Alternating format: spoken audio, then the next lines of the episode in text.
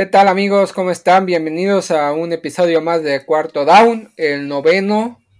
Ya casi nos acercamos a la decena, al número de jugadores de grandes si lo extrapolamos al fútbol.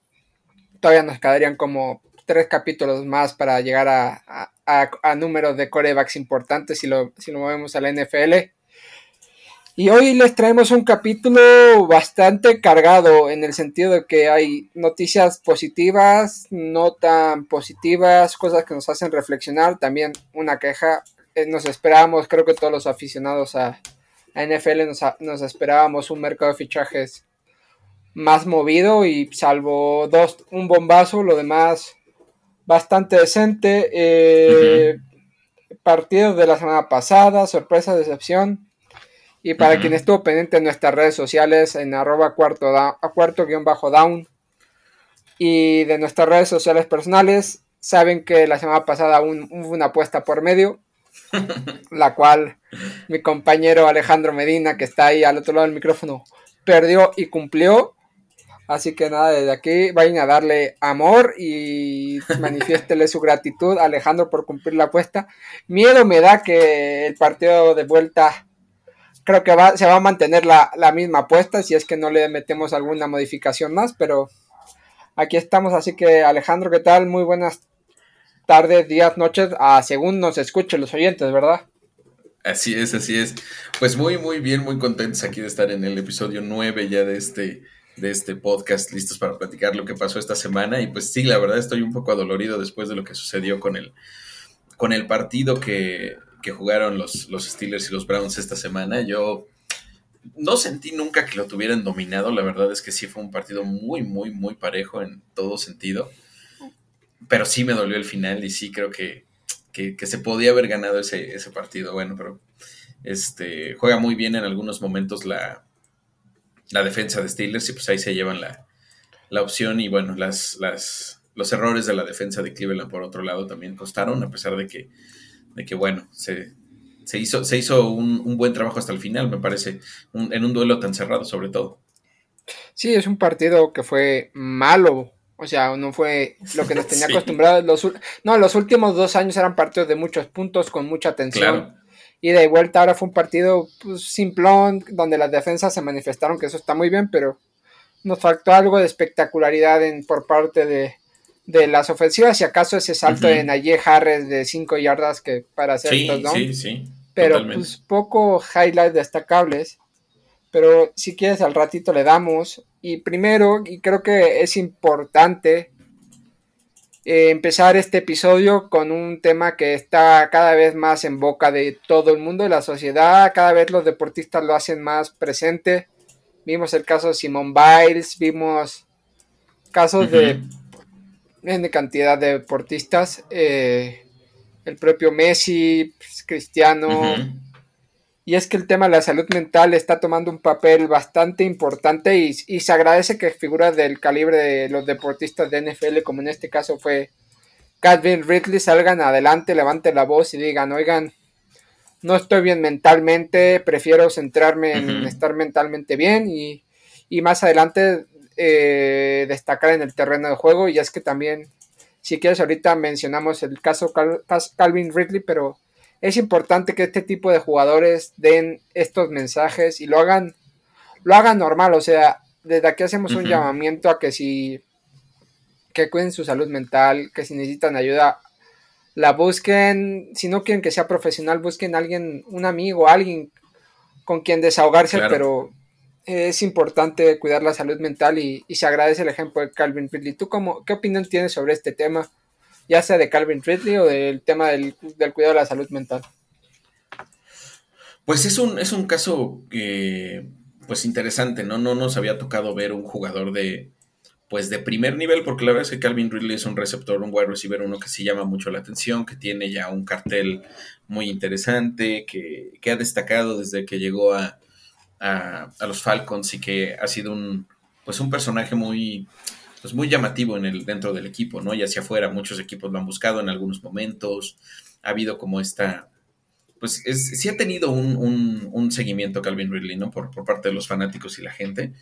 Eh, y bueno, el hecho de que salga anunciando el, el, pasado domingo, me parece que fue, que habrá sido alrededor de las 10, 11 de la mañana que se iba a retirar, pues al menos temporalmente de la NFL por cuestiones de salud mental, porque no se sentía bien, porque, porque igual había demasiada presión sobre sus hombros, no sé, ha pasado muchas cosas en, en Atlanta, temas personales que pudieran haberse presentado también.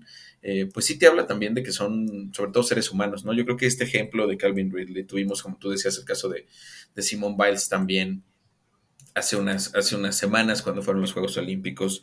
Eh, han sido casos que de pronto sí te dejan eh, pues pensando en el hecho de que, son seres humanos, ¿no? Uno los, llega a ver de pronto como, superhéroes o como, personajes que rompen completamente eh, pues, pues, la barrera entre lo, entre lo humano y lo no humano, ¿no? De pronto, si pensamos, por ejemplo, en, este tipo de jugadores, tú dices, pues, los ves como superdotados, ¿no? Y al final de cuentas, pues son seres humanos que sufren, sienten y tienen también de pronto muchas dificultades y que bueno, también tienen que cuidar este tipo de, situaciones porque también tienen familia, también tienen hijos, también tienen eh, eh, padres, hermanos y de pronto hay muchas cosas alrededor de ellos que, uno no las observa, ¿no? Y que también están ahí y que pueden afectar muchísimo.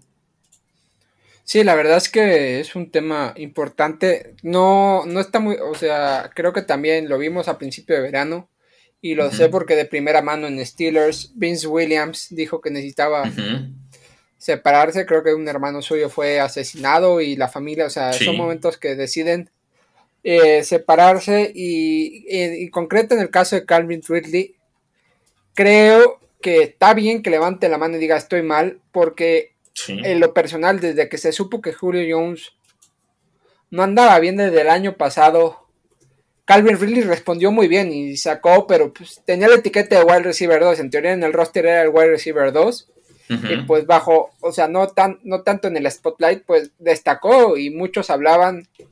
Y creo que parte de lo que se habló este verano con la salida de Julio Jones, se hablaba de que Calvin Ridley era wide receiver 1 y si no es que el mejor wide receiver que iba a haber esta temporada en la liga, o sea, había mucha expectativa con él. Y recordemos, Calvin Ridley será tercer, cuarto año, a lo máximo el quinto en la liga, entonces es un, un tipo joven y creo que esa presión le pudo y da, da lástima, da pena verlo porque ahora que parecía que Atlanta estaba volviendo a agarrar ritmo, que Matt Ryan se veía seguro, tener una amenaza como Calvin Ridley complementando a Kyle Pitts que ya demostró por qué fue el tight end mejor recogido en un draft en los últimos años. Sí, sí, sí. Creo que es importante y creo que la presión le pudo y aparte se habla de que pues, Calvin Ridley es un tipo que cree equipo y tiene cosas extravagantes. Creo que su menú antes de los partidos era pizza, nuggets y alitas o alitas sin boneless. O sea, igual que ahora salió que Matt Jones come pizza, pasta y pollo antes de los partidos y cuando no lo come pierde. O sea, son cosas que pues, también se meten en su mecánica y es importante que le, que le den la visibilidad. Ojalá pronto pueda estar bien mentalmente, sano. Y para la temporada que viene, porque yo no creo que esta temporada vuelva a, jugar. Para la temporada que viene ya centrado y, arreglado y bien y sano mentalmente, eh, creo que Calvin Ridley se va a volver un wide receiver 1 cuando sepa manejar esa presión.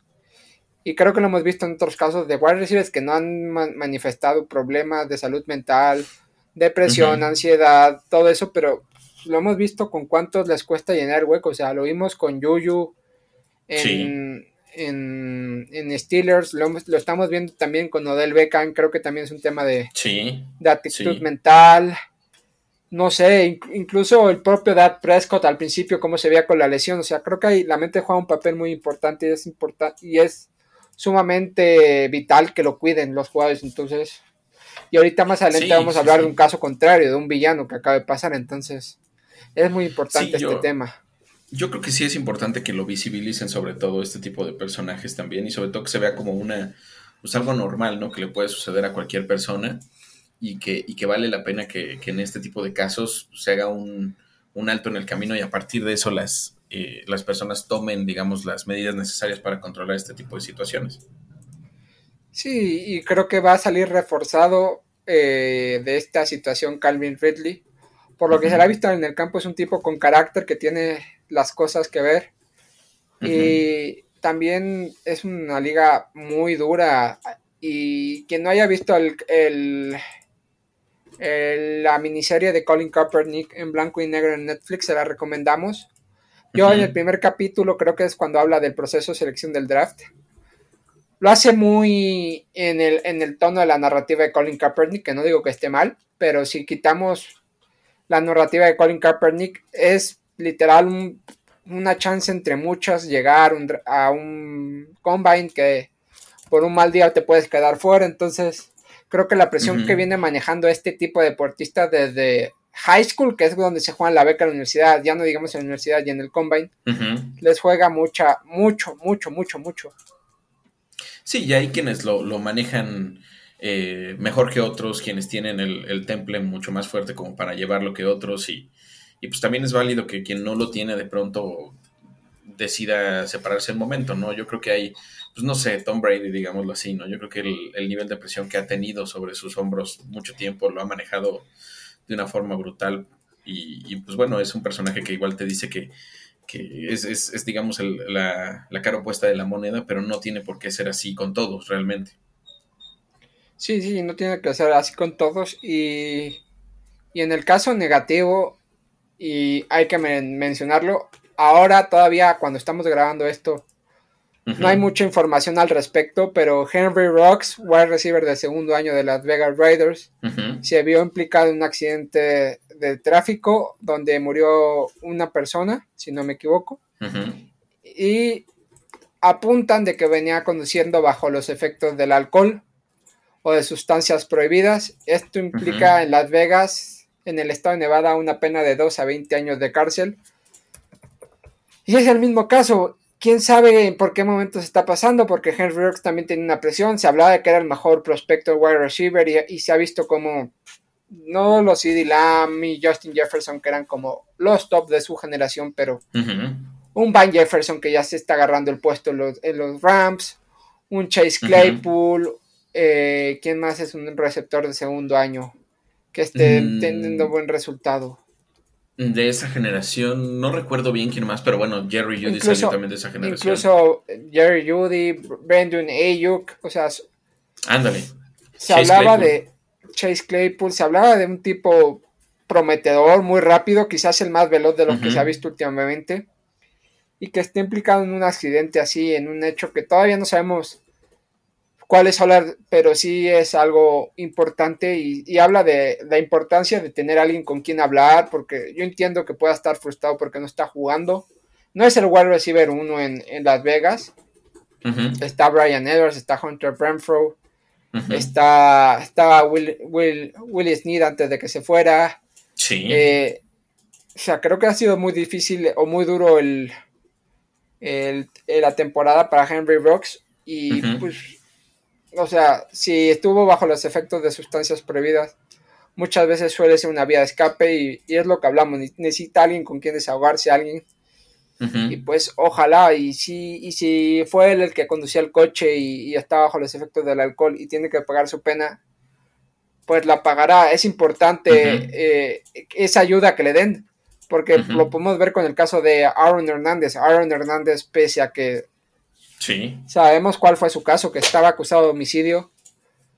Finalmente, él se suicida en la cárcel. O sea, al que no haya visto, conociera la historia, finalmente Aaron Hernández se suicida en la cárcel porque no, no se sentía querido, no se, tenía muchos problemas en su, vida y, falta de ayuda. Entonces, si en algún momento Henry Rock llega a pisar la cárcel, por favor, o que alguien, ojalá podamos ver esa ayuda psicológica que tienen que tener un chavo que tiene 20, haciendo cuenta, 22 años, o sea, es importante.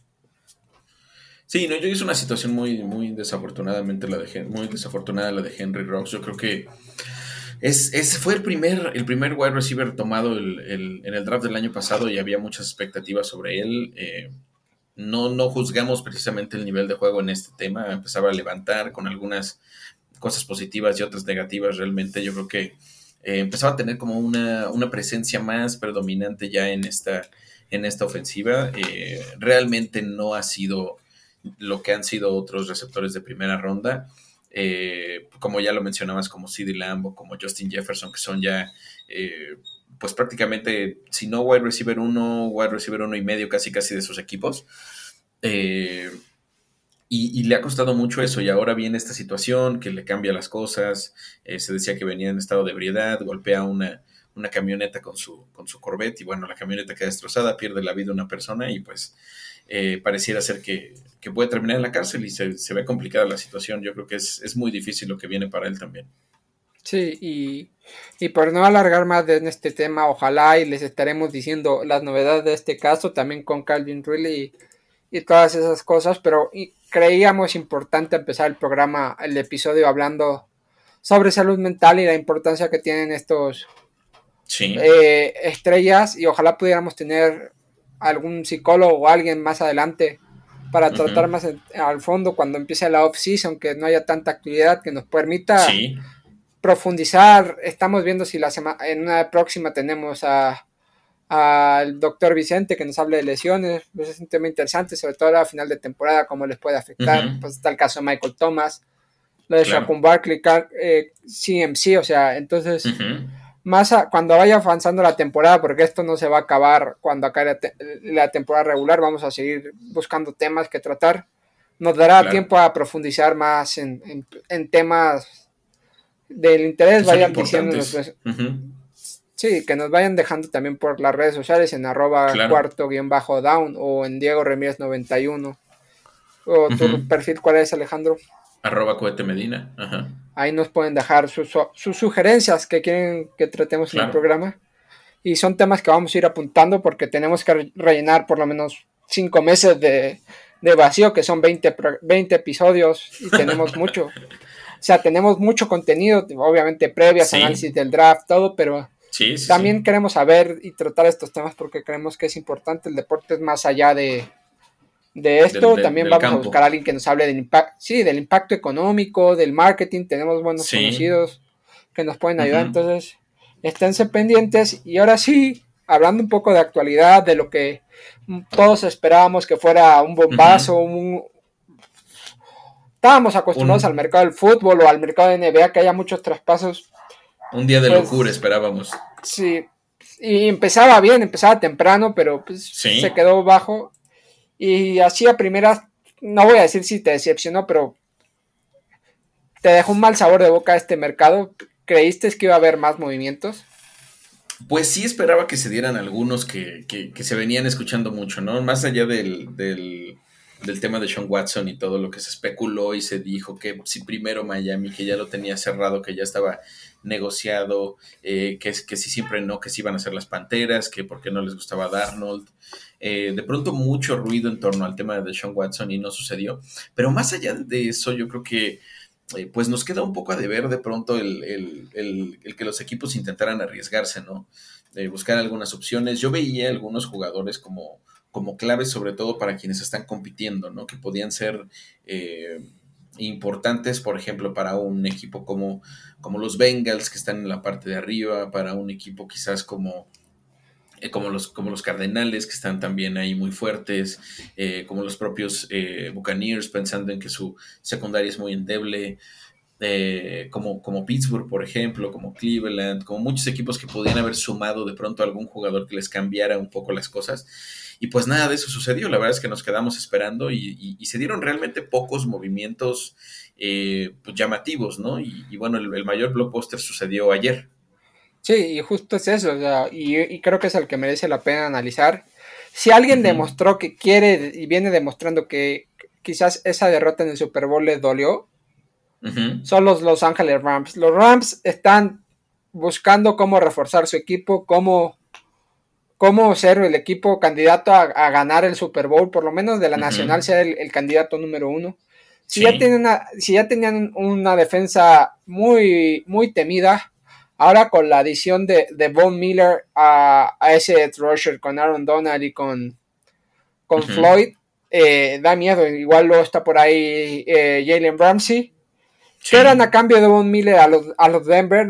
Dan la segunda de este año y la segunda, dan dos selecciones de segundo día de draft, que son como la segunda y la cuarta. segunda, y tercera. cuarta. Sí. Segunda y tercera principalmente. digamos, su primera ellos, ellos no la tienen, que es la de, la, de Detroit. La segunda la va a tener Denver. la, tercera, también. La tercera también la tiene Denver. La cuarta la tiene Miami, creo.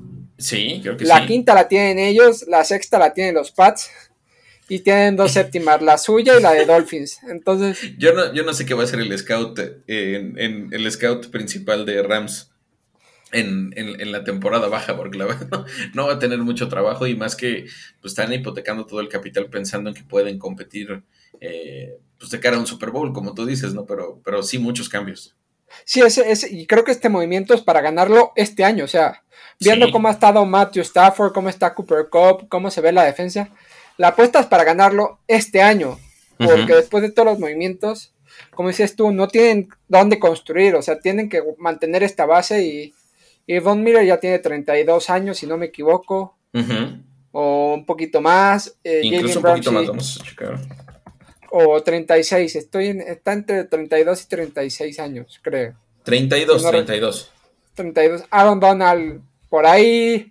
Leonard Freud también está ahí, entonces. Sí. O sea, es una apuesta para, para ganar este año o el que viene, no más, porque el desgaste se va haciendo mayor, no tienen cómo reconstruir, entonces me gustó ese movimiento porque es alguien que, va a, poner. Pero ves que luego pasa lo que pasa, que te enfrentas a un coreback muy experimentado como Tom Brady, como Aaron Rodgers, que en los momentos decisivos pueden, les puede dar igual la defensa, o la saben leer, o saben hacerlo muy bien. Y, te pueden dejar fuera de los playoffs. Pero esta apuesta de, de los Rams es Super Bowl este año sí o sí, porque juegan en casa aparte en su estadio. O a lo máximo el año que viene. O sea, creo que es muy ambicioso lo que, lo que han venido haciendo en estos dos años últimos. Entonces, ¿tú qué opinas de este trade? Aparte, si pues el alma de Denver. Sí, no, hombre, no. Y un jugador que más allá de lo que te puede dar en el terreno de juego, como ese pass rusher, eh, outside linebacker, que es eh, excelente, Von Miller, y que que bueno, ya lo hemos visto, ¿no? Eh, como jugador más valioso y todo eso en algunos momentos, ese defensivo del año y todo eso. Eh, yo creo que es un gran líder, yo creo que le, adhiere otra pieza más de liderazgo a ese, a ese locker room de los, de los Rams, que cada vez tiene piezas más pesadas. Yo creo que una defensa que, que tiene básicamente en cada una de sus estructuras un líder eh, te habla muy bien de las cosas que están haciendo en ese sentido. Yo creo que la línea, en la línea defensiva tienen claramente a Aaron Donald, que es el líder, luego tienen en el cuadro de linebackers a, a, con, este, con esta capacidad de ser outside linebacker, y luego tienen a Jalen Ramsey como líder de los profundos, ¿no? Hay una, hay una capacidad muy, muy fuerte del equipo ya dentro de la defensa, y yo creo que saben que ese es su talón de Aquiles eh, porque realmente del otro lado han, jugado muy bien sus cartas. Yo creo que la llegada de, Matthew Stafford cambió mucho la cara del equipo. No por decir que, Jared Goff sea malo, la verdad yo no considero que Jared Goff sea malo, ni mucho menos. Yo creo que pues tiene un techo hasta cierto punto y yo creo que ya no daba para más en algunos casos. Ya esa relación estaba muy desgastada con Sean McVay también. Eh, pero no, no creo que Jared Goff sea malo. Lo que sí creo es que están logrando tener un ataque muy balanceado con piezas muy fuertes en, el, plano terrestre, con un Henderson que está jugando muy bien corriendo, con Copper Cup que está haciendo las cosas excelente como, como receptor, uno de los que más me gusta a mí de la liga y de los que, de esos que uno quisiera tener en sus equipos, la verdad es un personaje con un, un perfil bajo, pero que hace un trabajo increíble todo el tiempo, la verdad, Copper Cup. Y, me gusta, la verdad me gusta Rams ahorita como equipo, creo que tienen mucho potencial y hay, pues hay chances de cosas grandes, no sé cómo lo veas tú, pero yo los veo llegando lejos, la verdad yo los veo llegando lejos y hay que ver qué pasa con Cardenales, con Dallas, que son, con, Green Bay, que son los otros tres eh, fuertes de la, de la nacional, pero sí veo muy fuerte a Rams, la verdad. Sí, yo los veo muy fuertes, las cosas son eh, evidentes, están jugando muy bien. eh, y son candidatos a llegar a final de conferencia. Lo que hablo es que ese plus que te está dando ahora Matt Stafford frente a Garrett Goff, lo vas a perder en una final de conferencia contra un Aaron Rodgers, contra un Tom Brady. Claro. Y Dak Prescott, creo que esos son los cuatro equipos que vemos ahorita en la nacional para pelear el spot al Super Bowl. Sí. Eh, incluso los Cardenales con Kyler Murray, ahí se puede igualar un poco las cosas, pero en cuestión de veteranía y liderazgo, son perros viejos, eh, Tom Brady y Aaron Rodgers, y, pueden, pueden conocer esta defensa y con que los protejan bien, porque la línea defensiva, la línea ofensiva de estos dos, de tanto de Green Bay como de, Tampa, es fuerte, o sea, es una línea defensiva, una línea ofensiva que sí puede parar a Donald, que sí puede parar a, a, Von Miller, entonces ahí va a tener la responsabilidad de Jalen Ramsey y el coreback que tengan enfrente de parar a estos, pero sí es un equipo que que sí lo veo como uno de los candidatos top 3, top 4 de la nacional para llegar al Super Bowl. Claro, claro. Y cualquier cosa que no sea llegar a la final de, conferencia, pues va a ser un fracaso pensando en, este tremendo armamento que hoy tienen. No vamos a ver qué pasa con las lesiones, que es algo que, no se puede evitar y que sí te, sí te rompe completamente a los equipos, pero sí es un conjunto que, debe aspirar eh, sí o sí, yo lo creo, a la, a la final de, de conferencia de la nacional. Sí, y otro de los tres ya, pues, ya hablamos del bombazo y creo que poco más se puede añadir de esto, salvo que sí. Von Miller va a cambiar el dorsal, pasa del 58 al 40, que es el que usaba en, su época colegial. Sí. Eh, hablando de, eh, creo que era el más cantado, el que ya lo dijimos la semana pasada, sí. Melvin Ingram acaba en Kansas City Chiefs. No, se decía que Steelers no lo quería llevar, mandar a un, a un rival de la conferencia, pero algo, tuvo, algo tuvo que haber dentro del seno de Steelers porque Mike Tomlin dijo que lo que quiere es, ahora sí que soldados que arrimen el hombro y no gente que empiece a criticar o a, meter grilla. Y al parecer Melvin Greenham estaba haciendo eso, no le gustó, o sea, obviamente sabía que competir con TJ Watt no iba a ser. Tenía la esperanza de competir con Alex Highsmith y Alex Highsmith reforzó lo que dejó el año pasado con la lesión de Dupree. Ahora subieron a Taco Charlton, que eh, por las risas, pero parece ser que Taco está entrando bien en la dinámica y se quiso ir. Se va a Kansas para, para reforzar una defensa que se ha visto mal. Creo que la prioridad de Kansas no era la, la, línea, la primera línea de la defensa, sino su secundaria. Pero si Frank Clark, eh, Chris Jones, Nick Bolton y Melvin Ingram entran rápido en sintonía y empiezan a, a ejercer presión, eh, se vuelve un equipo sobre todo peligroso para presionar Kansas. Después, si consigues aguantarlo y, buscar los profundos, a es otro tema. Pero me, te gusta el movimiento, no te gusta. Hay que decir que es por una sexta ronda, no es la de Kansas, es la que recibió por parte de Baltimore cuando mandaron para allá a.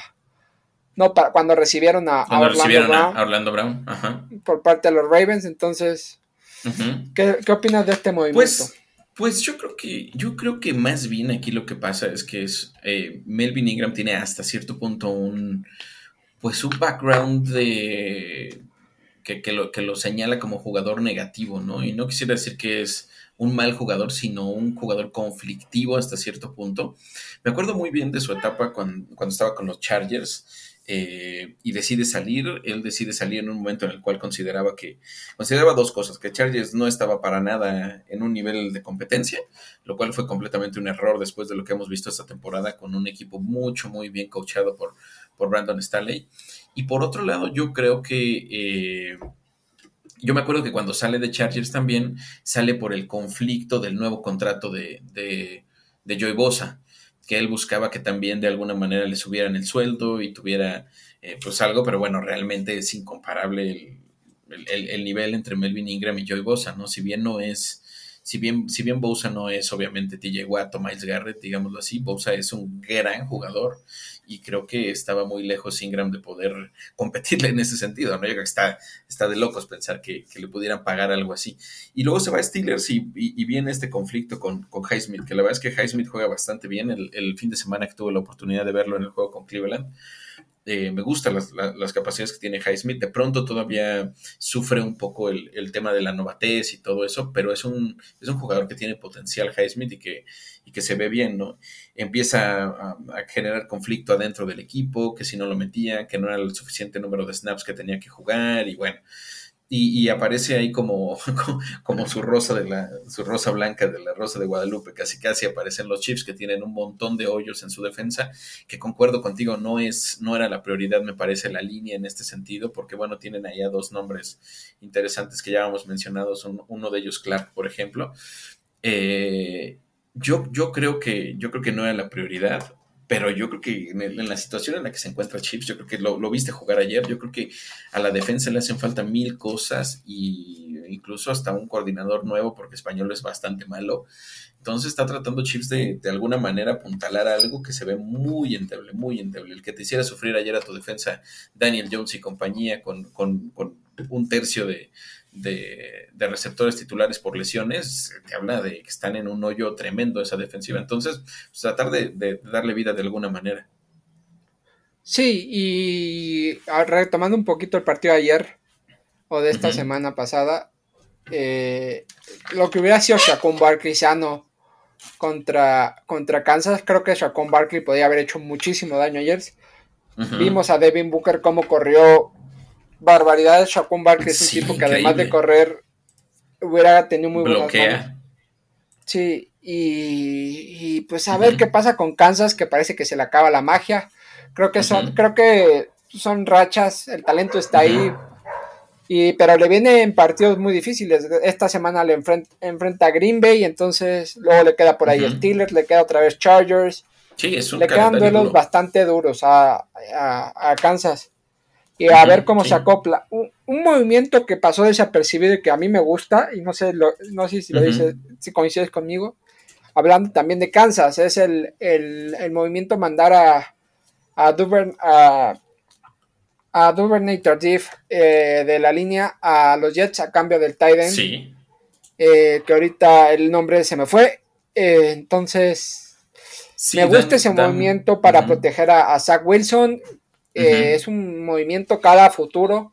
Un líder, un tipo que tiene experiencia, que Robert Sale creo que lo buscó por esa experiencia y por, por liderar una línea que, a futuro va a necesitar aprender a Laia Vera Tucker. Entonces, claro. me gusta ese movimiento. Es bajo el radar, pero es un movimiento que a mí me gusta.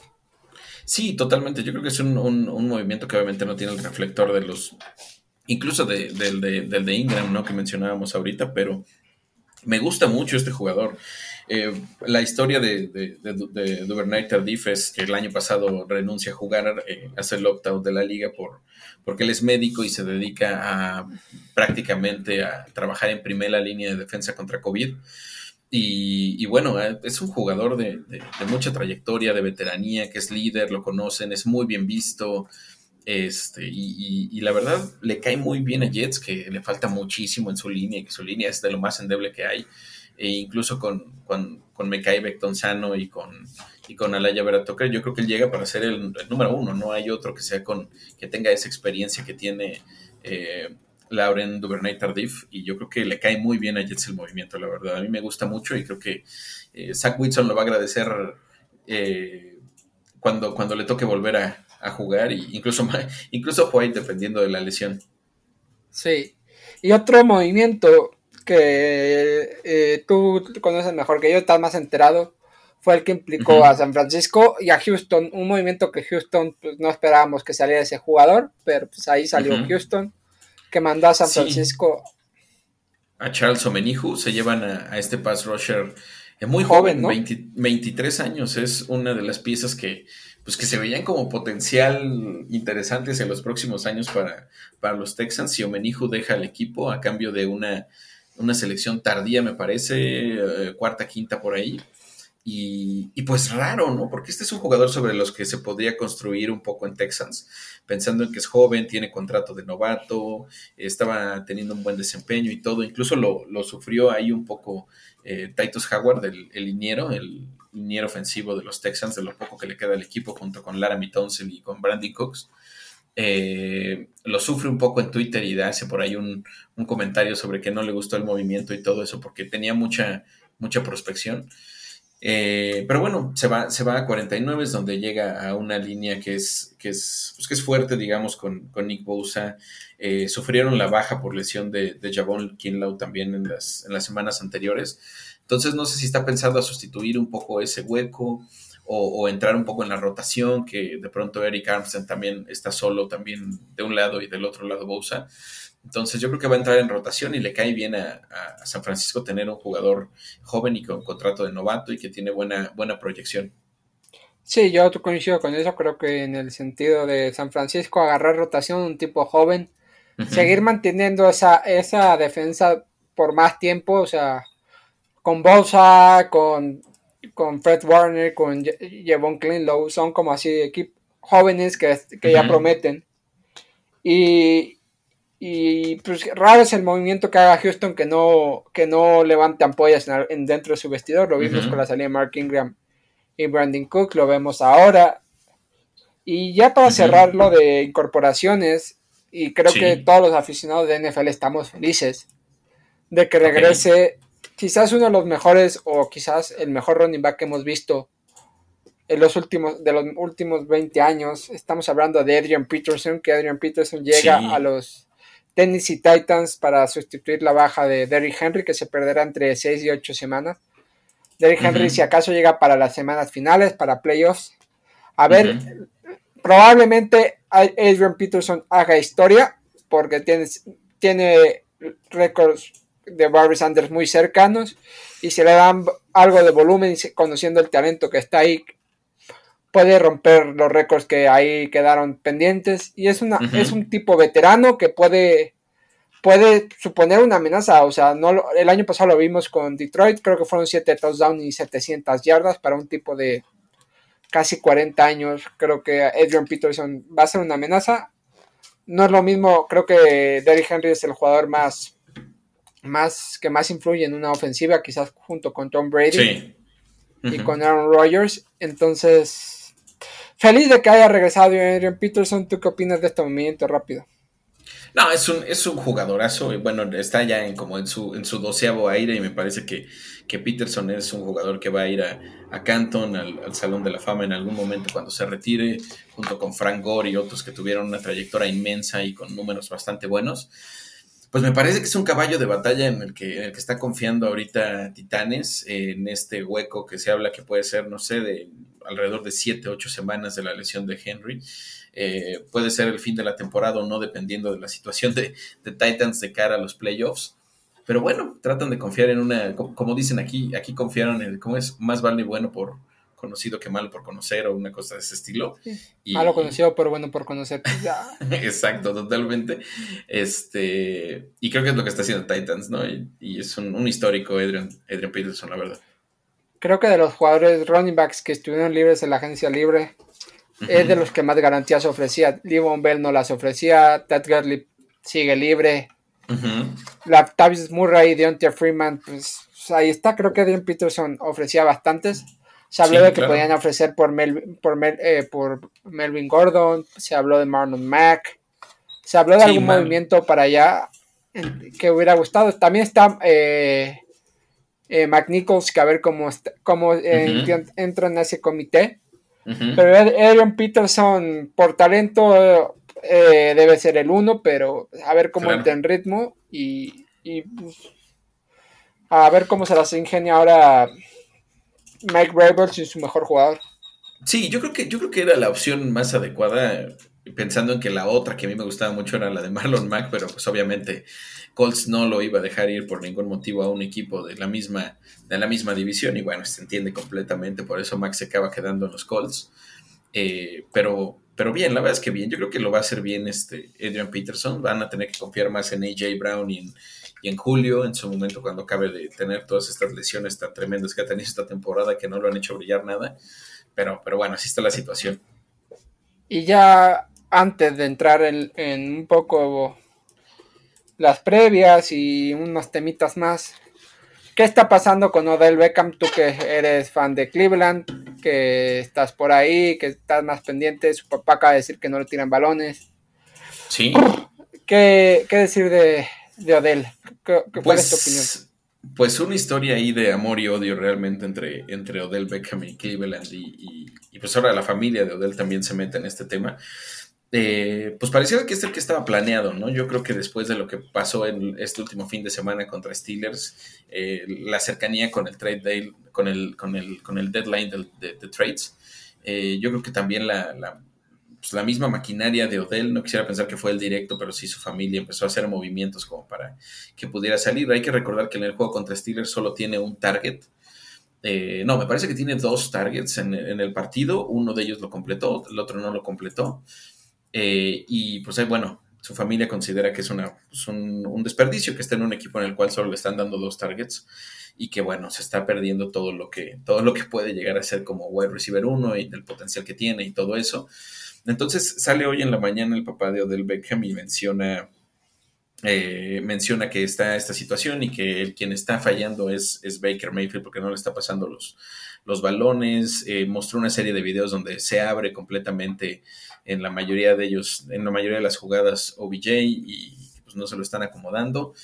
Pero bueno, es un, es un pleito de nunca acabar en este sentido. Desde que llegó, desde la primera temporada se decía que se quería ir del equipo desde los 3, 4 primeros partidos. Luego, cuando parecía que caminaba bien, que fue la temporada pasada, se lesiona y se pierde, no sé, un 60% prácticamente de la temporada anterior. Y luego esta que, que parecía venía muy bien eh, recuperándose, se pierde eh, algunos partidos por la lesión del hombro y otra vez ya parece ser que está mal.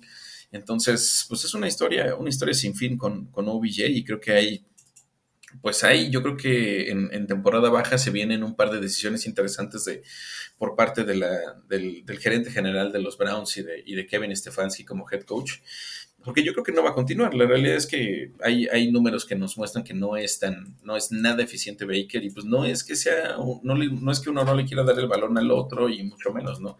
Sino que no se creó nunca esta, esta química que, todo el mundo esperaba que se, que se desarrollara entre los dos jugadores. Y nada más por mencionar algunos, algunos números interesantes que yo creo que vale la pena que vale la pena señalar, pues es, es, es, es, es claro aquí el problema, ¿no? De pronto, de pronto de él eh, pide mucho el balón, pero te voy a decir algo, ¿no? Cuando Baker tira a, Odell Beckham Jr., tiene un, rating de 77.8 y cuando tira a cualquier otro target de los Browns, me refiero a las cerradas, Jarvis, eh, Karim Hunt o el que sea, tiene 98.9. Entonces te habla de que tiene un 20% más de rating cuando tira a otros que a Odell. Entonces, pues yo creo que no tiene cabida de pronto ya Odell en el equipo. Yo creo que Cleveland tiene que encontrar la manera de, pues no sé si de sacarle provecho o ya liberarlo. Se viene un tema fuerte con el CAP hacia la temporada que viene, entonces, pues yo creo que Odell puede ser una pieza que, esté viviendo sus últimos partidos en Cleveland. Sí, es tema complicado. Partiendo de la base y no, y no alargarlo mucho, eh, el estilo de Cleveland de juego, de juego de Cleveland es por tierra. Con la pareja de corredores que tienes, es por tierra principalmente. Y lo que hablabas tú, eh, el porcentaje de efectividad necesitan que cuando te lancen el balón lo atrapes y ya. Y te darán tus 2, 3, 4 targets por partido y ahí tienes que sacar 20 yardas, 50, eh, 60 yardas, las que te pidan y están, estar seguro en zona de anotación. Lo vimos con Steelers, que se le cayeron balones a Jarvis, se le cayeron el de Odell, se les cayó. Entonces, eh, eh, Kansas necesita, perdón, Cleveland necesita jugadores que cuando les lancen el balón los agarren. Y si, Bake, y si Odell no lo puede dar y tienen otros jugadores más efectivos, adelante. Y si es caro, pues con más razón. No estoy diciendo que no sea talentoso, creo que es muy talentoso del Beckham, lo vimos en Nueva York. Pero necesitan un plan de juego con un coreback que le pueda dar el espacio. También hay que decir que viene de lesiones, que le falta agarrar ritmo, o sea, no está en su prime. Entonces creo que se juntó todo y, lo más sano va a ser que Odell termine saliendo de, de Cleveland no sé si esta temporada o ya para cara a la temporada que viene liberar un poco de espacio salarial y o buscar un trade. Claro, sí, sí, sí. Sí, yo creo que va a ser por ahí. Yo creo que incluso Cleveland tratando de salir bien con Odell y, de que no haya malentendidos entre los dos, podría optar por liberarlo, por cortarlo.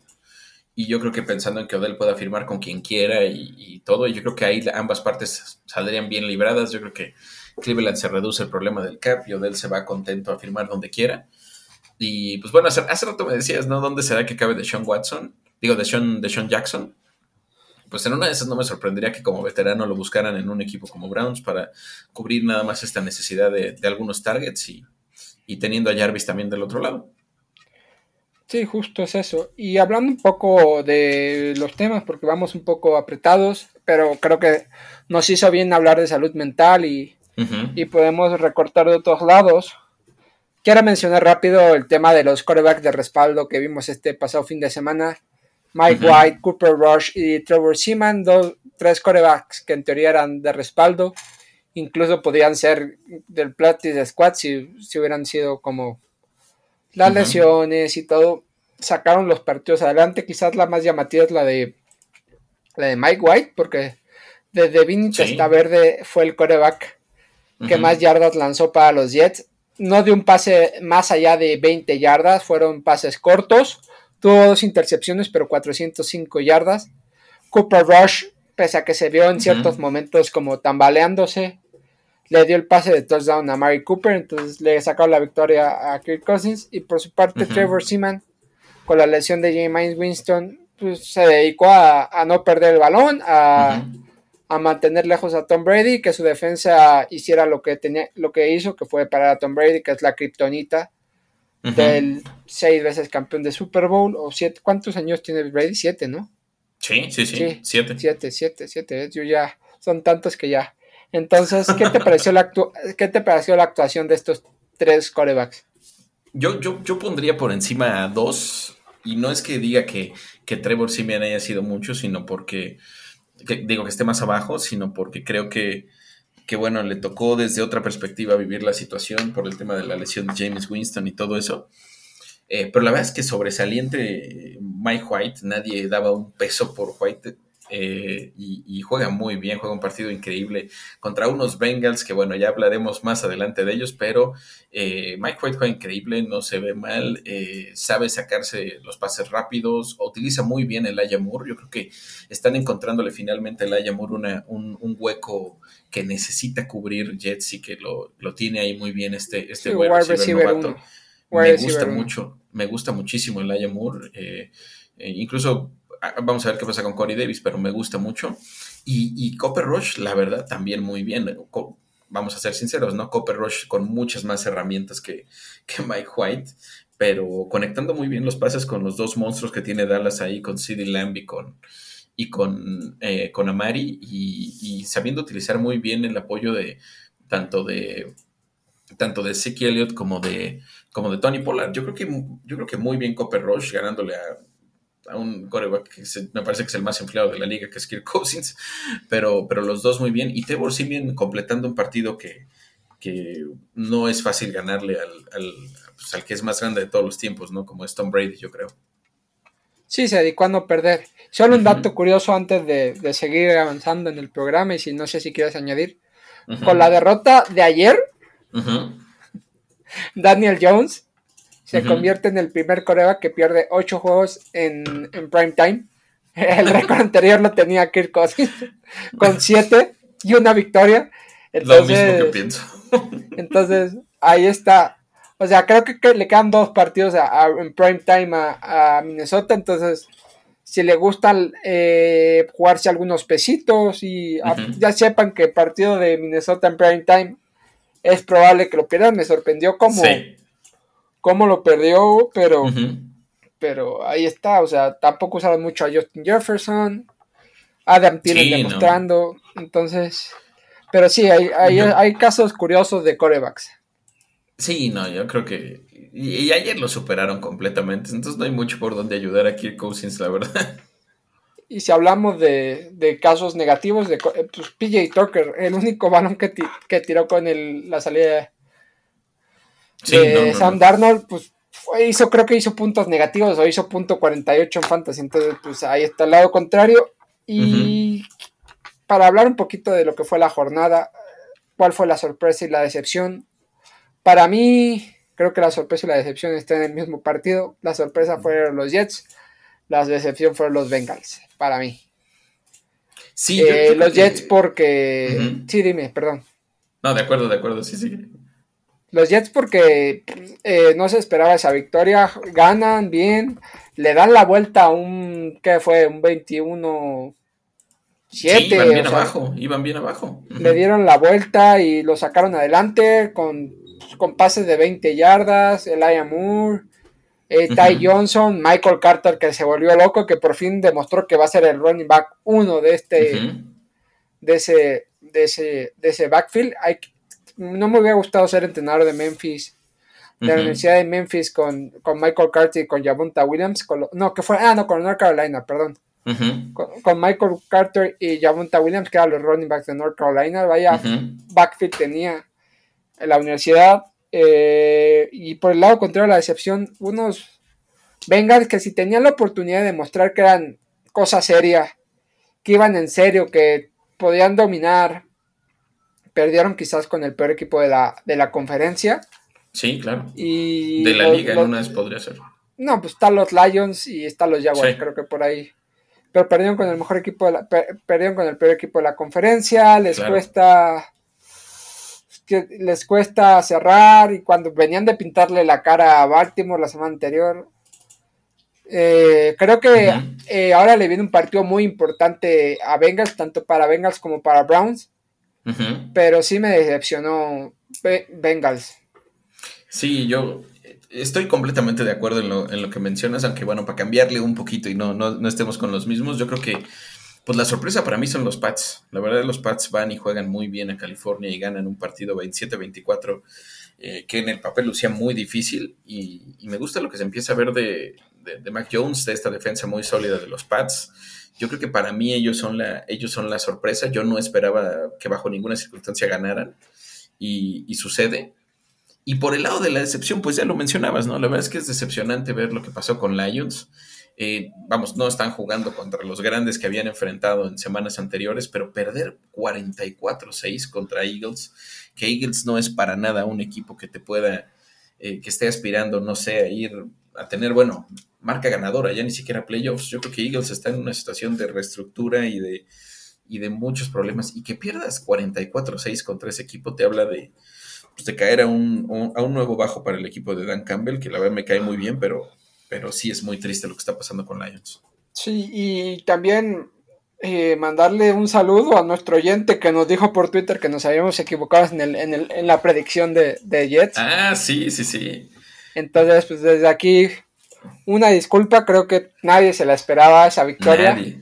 Y de, hecho también nos equivocamos con la, de, con la de Detroit, que dijimos que esta, esta sí va a ser contra Filadelfia y madre, creo que es la peor derrota cuando peor han jugado. Entonces... horrible y ya.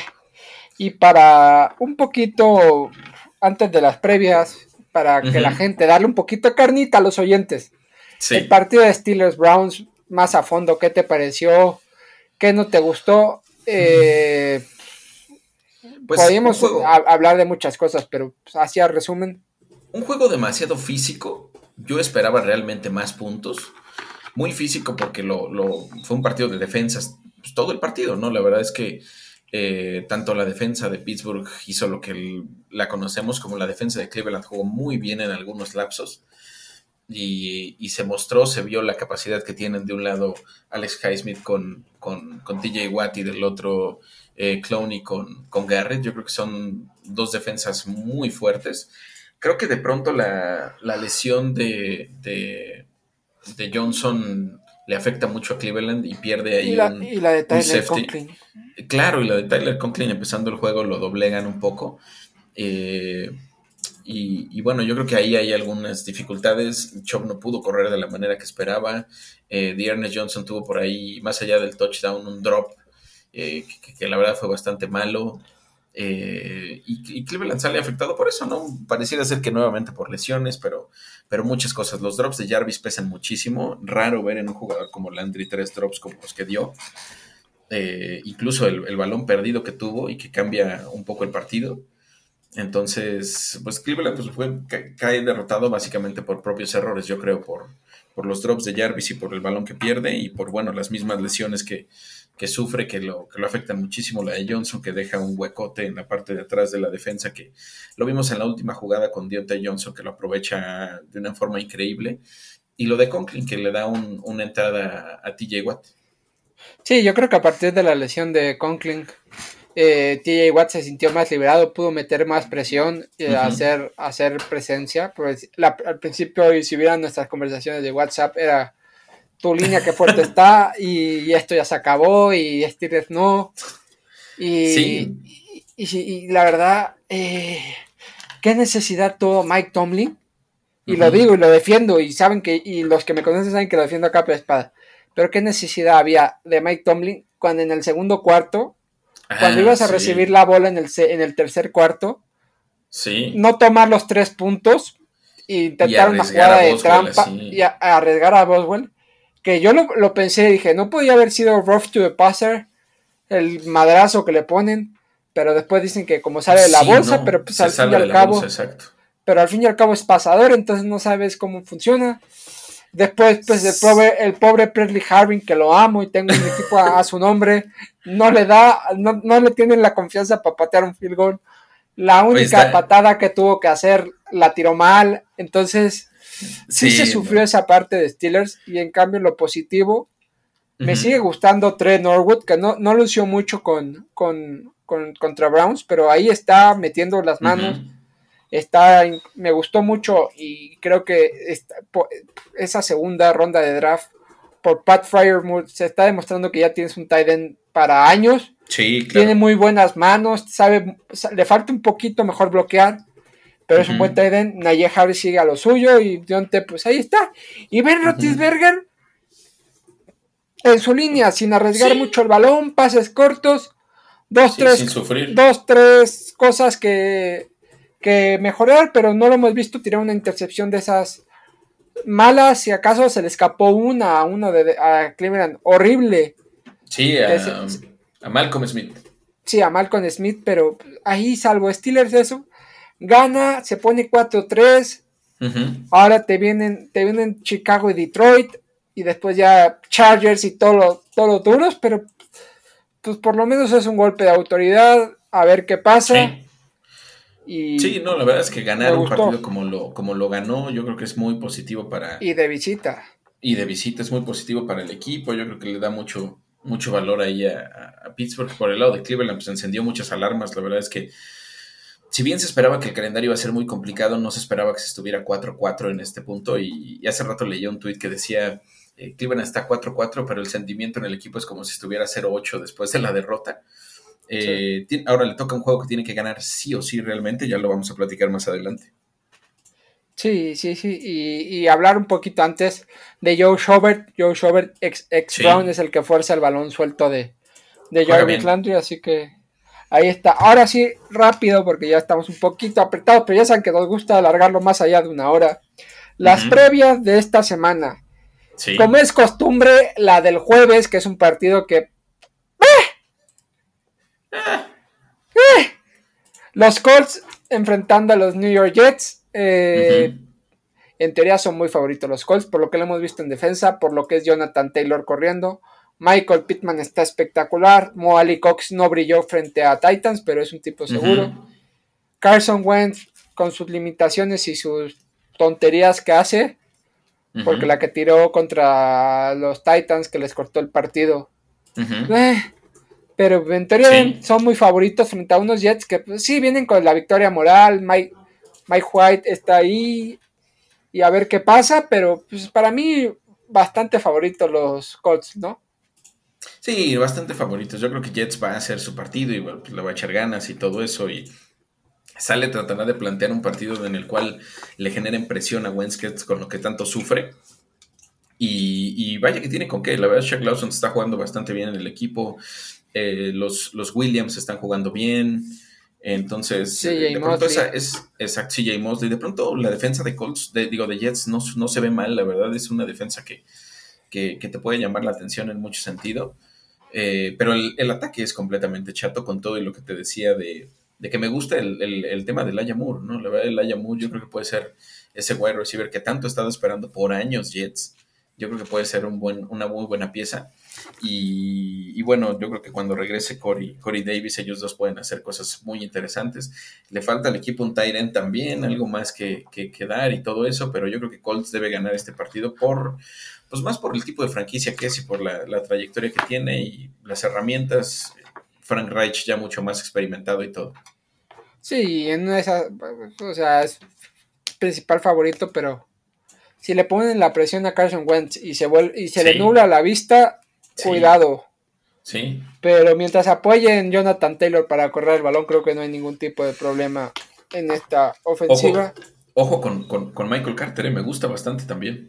Michael Carter está, ya creo que ya se adueñó del backfield, le costó con Devin Coleman y con Ty Johnson. Pero Michael Carter ya es el uno en ese, ese caballo de batalla y Ty Johnson lo va a estar apoyando. Y a ver qué puede hacer el rookie contra una línea dura. Y pues lo veremos eh, pues hoy, mañana o ya lo vimos, depende cuando lo estén escuchando. Y ya metiéndonos en los juegos del domingo y para hablar de... Es que no sé por cuál dejar, cuál dejar hasta el final, pero quizás, como lo tengo aquí apuntado, un duelo que pensamos que se podía dar dos veces al año por los rumores de Broncos. Green Bay enfrentando a Kansas City Chiefs. Demos gracias de que Kansas logró sacar la victoria frente a los Giants, porque perder con los Giants y enfrentar a, Green Bay, uff. Y como viene, porque parece que este Devontae Adams ya se recuperó. Vamos a ver qué hacen, eh, eh, ¿cómo se llama? Mercedes Luis y, Jason DeWatt ante la baja de Robert Tonyan como tight end, Aaron Jones ahí a correr. Aaron Jones se puede poner las botas como lo dejen correr este, esta semana. AJ Dillon lo hizo muy bien. Entonces, para mí, Green Bay va a ganar el partido por lo que hemos visto de Kansas, pero pues no sorprendería una victoria de Kansas porque al fin y al cabo el talento está ahí. Pero tú, ¿cómo es este partido?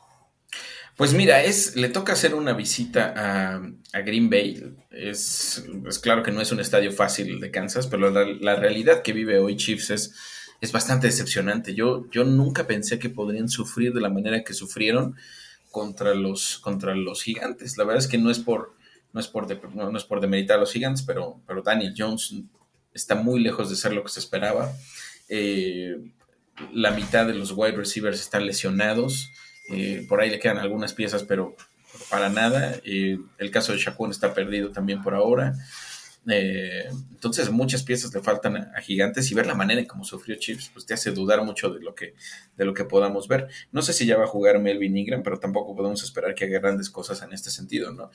Y por el otro lado Packers, pues bueno, vuelven vuelven Devante Adams y vuelve y vuelve Allen Lazard. Yo creo que son dos piezas muy importantes para el esquema que que bueno, no, nos demostró Rogers que puede con ellos y sin ellos, pero mientras estén, yo creo que los va a aprovechar de la mejor manera posible. Y, la verdad veo a Packers ganando, si no tranquilo, sí por unos siete puntos al menos.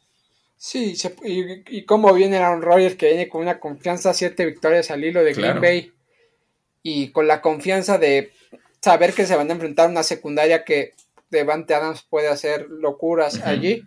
Incluso el propio Aaron Jones, porque sí se le puede correr mucho a Kansas, entonces es un partido que veo bastante favorito a, a, Green Bay. Entonces, para seguir avanzando en estos partidos del domingo, en la división, en la conferencia de la AFC Norte, los Cleveland Browns enfrentando a un los Cincinnati Bengals, que antes de que hablemos, muchas gracias a los New York Jets por esa victoria, porque se aprieta más esta división.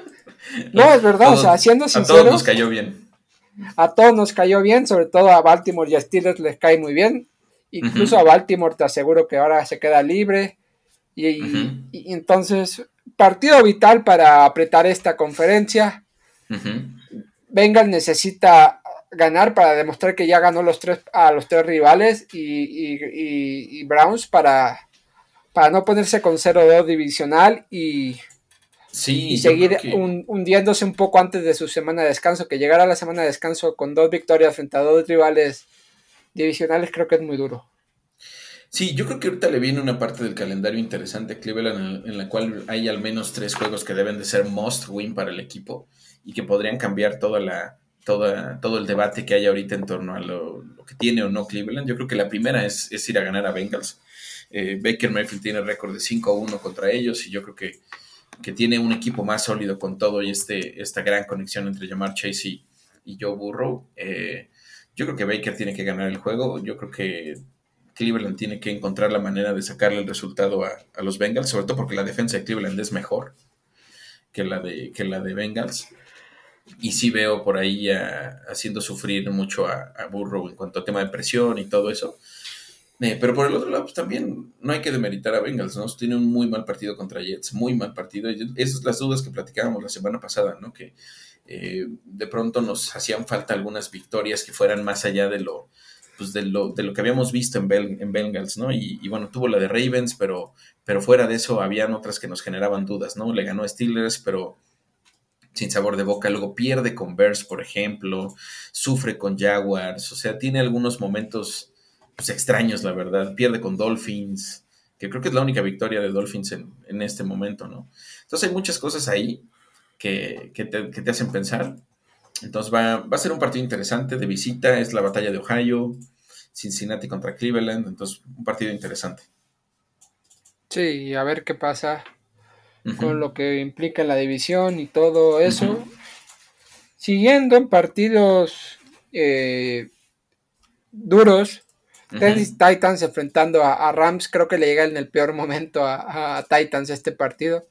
Tras perder a Derrick Henry, que no saben cómo se va a incorporar, frente a unos Rams que acaban de hacer la bomba de meter a Von Miller y que seguro Von Miller va a llegar a jugar ya.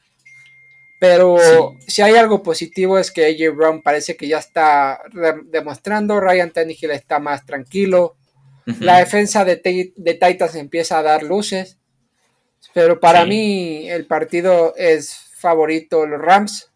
No creo que Adrian Peterson juegue este partido contra los Rams, me sorprendería y si lo juega, pues no creo que haga mucho, pero para mí los Rams son favoritos. Pues sí, yo creo que en otras condiciones habríamos eh, pensado en que sería más parejo el encuentro, pero Rams debe de, debe de ganar ahora a Titans con, que, va a sufrir. Yo creo que como, como va a ser el primer partido ya sin Derrick Henry desde un inicio y todo eso, vamos a ver cómo lo plantean y, cuántos, cuántos snaps le dan a cada uno de sus running backs, incluido ahí Adrian Peterson. Eh, pero yo creo que sí, Rams tiene mucho más material para ganar el partido. Se les toca enfrentarse a una defensa durísima como es la de Rams eh, este o no este Miller va a ser muy duro para, para los Titanes, entonces sí me iría por Rams aquí, pensando en que, en que está muy bien armado el equipo y muy bien, muy, muy equilibrado sobre todo, yo diría.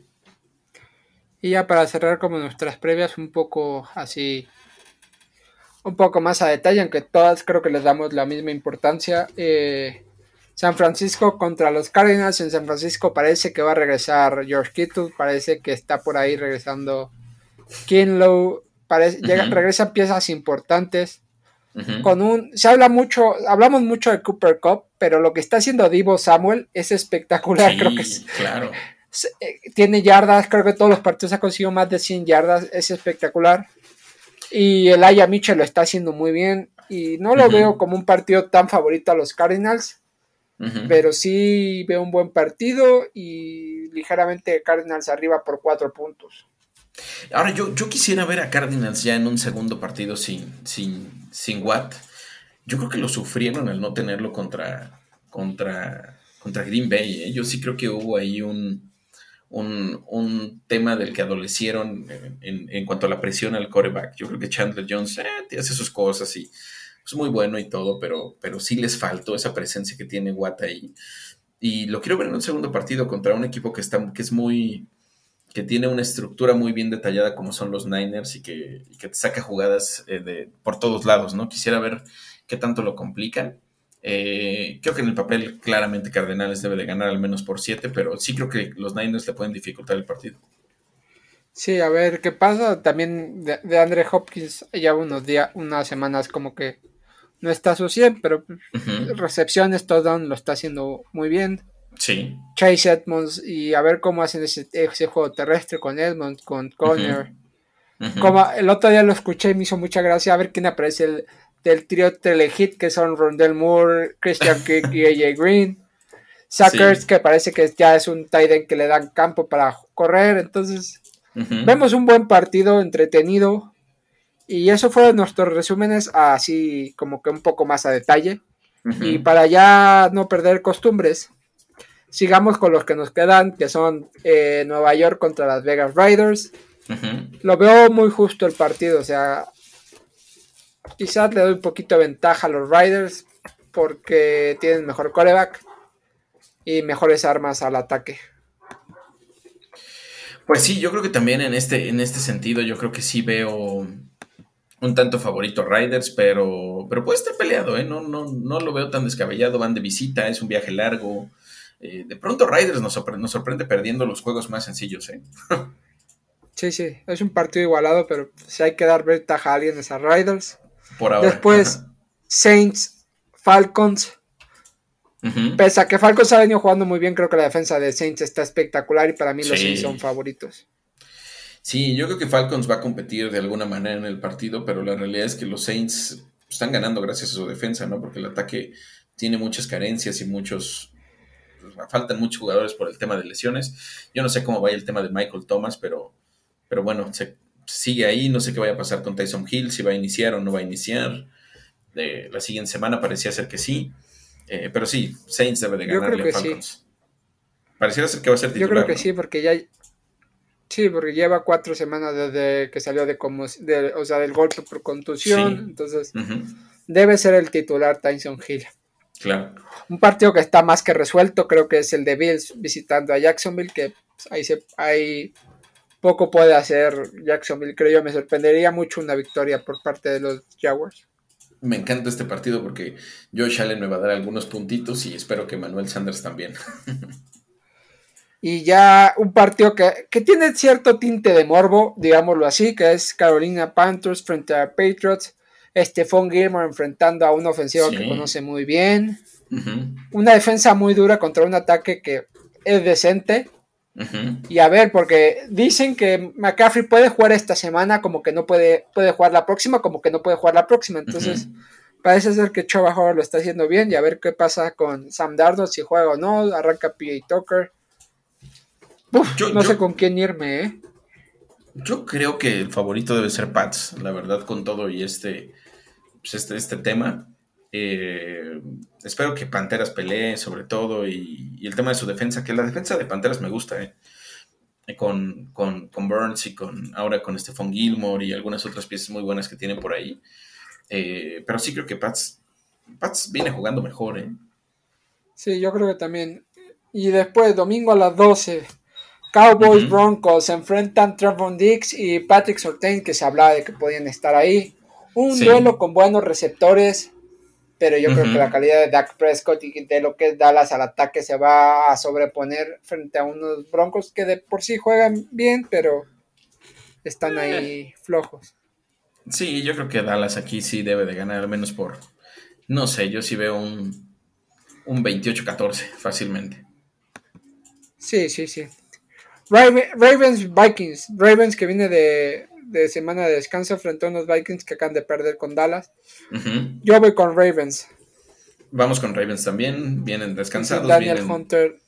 Sin Daniel Hunter toda la temporada Vikings creo que se complica un poco más.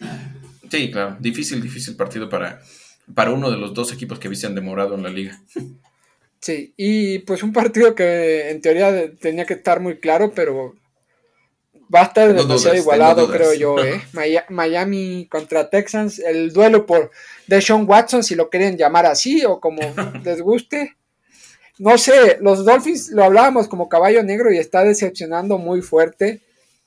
Sí, Otras perdieron muy justo y mira que dieron batalla esta semana, pero yo me voy a ir con los Dolphins. Yo confío en los Dolphins porque me gusta lo que estoy viendo con Gesicki, lo que estoy viendo con Parker. Les falta creo que al final en la defensa, pero me gusta. Yo voy con Miami. Sí, yo también voy con Miami, sobre todo porque creo que Texans es muy limitado por todos lados, está soltando lo que le queda. Brandon Cooks es un gran receptor, pero es lo único que tiene el equipo junto con por ahí Philip Lindsay y algún otro, pero la verdad es que no tiene nada Texans y Miami debería de ganar el juego, lo va a ganar apretado, pero lo va a ganar. Sí. El un penúltimo partido eh, eh, Philadelphia Eagles, Los Ángeles Chargers. Creo que los Chargers tienen que ganar este partido porque no pueden desperdiciar más partidos a modo. Sí, sí, totalmente. Yo creo que este partido es esencial que lo gane el equipo de, Los Ángeles contra unos Eagles que, ya te lo decía hace rato, no tienen gran cosa y no van a tener gran cosa. Entonces lo debe de ganar Chargers por, por un amplio margen. Y ya el último partido, el del lunes por la noche, 7:20. Equipación de Color Rush en el Heinz Field. Eh, Pittsburgh Steelers recibiendo a los Chicago Bears, que es un, equipo que se le suele atragantar a los Steelers. Pero viendo cómo viene y, y vamos a ver si Khalil Mack se puede incorporar, la presión que le van a meter a Justin Fields o a Andy Dalton. Sí, claro. Creo que los Steelers son favoritos, aunque no te digo por muchos puntos porque a Steelers le cuesta muchísimo llegar a la zona roja y anotar, entonces me voy con un partido, pues seis puntitos arriba, tampoco pido más. Sí, no, yo, yo creo que es, sí es favorito Steelers en este duelo contra Bears. Eh, por dos cosas, la línea de Bears es un desastre realmente, la línea de Bears no, no tiene ni pies ni cabeza. Eh, y va a mantener parejo un poco el partido la defensa de, Chicago, ¿no? que es una muy buena defensa y este o no Mac van a pues, aguantar un poco y con estas carencias que tiene Steelers al ataque.